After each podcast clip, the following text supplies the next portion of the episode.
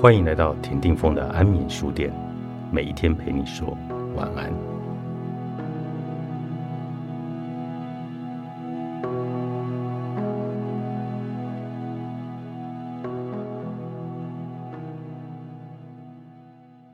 对于女孩子来说，能拥有一张可爱无害的脸蛋，确实是一把天生利器。适当的卖萌可以搞定很多男孩子难以解决的小麻烦，但是。如果不分场合的卖萌，那简直蠢透了。和 Nancy 周末见面时，他说：“我昨天在办公室开除一个女孩。”话出口的那一刻，她一双大眼睛瞬间充满了泪水看着我，那样子让我心生怜惜。怎么了呢？她的能力让你不满意吗？Nancy 说：“不单单是能力问题，在过去半年的工作，她这样的楚楚动人。”简直快让我喘不过气来了。这个女孩叫做小鱼，是 Nancy 公司去年毕业季招聘时作为实习生找进来的。Nancy 任职在一家业内小有名气的广告设计公司，为了事业体后续稳定发展，即使在招募实习生的时候也是格外严格的。小鱼面试的时候没有答出几个重要的问题，按理说是不应该录取的。但他一再的表示自己很愿意学习，希望得到这一次的机会。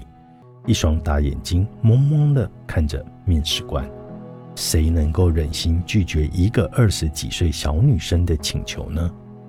小鱼就这样被留了下来。小鱼刚进来的时候，大家还是蛮喜欢她的，长相端正又带着可爱的学生气，瞬间给整个部门注入了很多的活力。每一个人都是从职场菜鸟成长起来的，和一些刚毕业的实习生一样，小鱼也常常犯一些小错误，同事们也愿意包容。但令人担心的是，他在同一个问题上总是重复出现错误。核对资料这种事，除了仔细认真外，不含任何的技术层面。可是小鱼每一次核对后提交上来的内容。都会有明显的错误存在，即使退回让他重新检查，交出来的资料依然是错的。这样类似的事情几乎没有避免过。一篇文档里的字体字形大小不统一，变成了常事，与他合作的同事难免厌烦。而小鱼每次都闪着一双大眼睛，似哭非哭，让人不忍心再多说些什么。但是。职场就是职场，它是适者生存的丛林，而不是象牙塔。在生活中，你转不开一瓶矿泉水，修不好一台电脑，卖个萌寻求帮助，人们会觉得你是一个可爱的妹子。但是在职场，你必须切换另一种生存的模式，毕竟你是来工作的，不是来卖萌的。用萌来为自己的不认真做保护色，这时候的萌就成了贬义词。但就如 Nancy 说的，开除小鱼并非只是能力问题。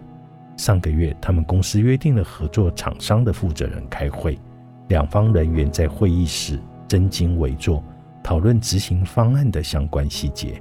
当对方询问是否可以马上签约的时候，Nancy 表示要回报老板等候批复。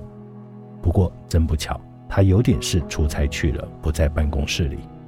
Nancy 话音还未落。一起来参加会议的小玉直接打断他，然后一本正经的纠正：“不是出差，而是去参加另一个会议。”Nancy 当场愣住了，顿时脸上三条线。对方负责人面露不悦，导致气氛十分尴尬。Nancy 为了缓和场面，主动提出邀请，与合作厂商共进午餐。Nancy 一脸无奈地说。我转头看那个小妞的时候，她居然还向我吐了一下舌头。我当时感觉有一万头草泥马从我心头奔腾而过。你说这小姐是不是在逗我呢？真性情是好事，但与这样的人在一起，不用刻意防备，会很放松。可是前提不能因此而伤害别人，置别人于尴尬的境地，需要知道怎么合理的表达。做到最起码的尊重，在合适的场合恰如其分的卖萌，不是件容易的事。真正的可爱与萌态，绝对不是把卖萌当作资本去为自己的错误买单，而是在获得赞赏的时候适度的谦虚，是在陷入僵局时机智的圆场，是在面对错误的时候诚恳的认错，把卖萌作为自身一点点的附加价值，而不是当做最大值。职场和生活需要的是不同版本的你。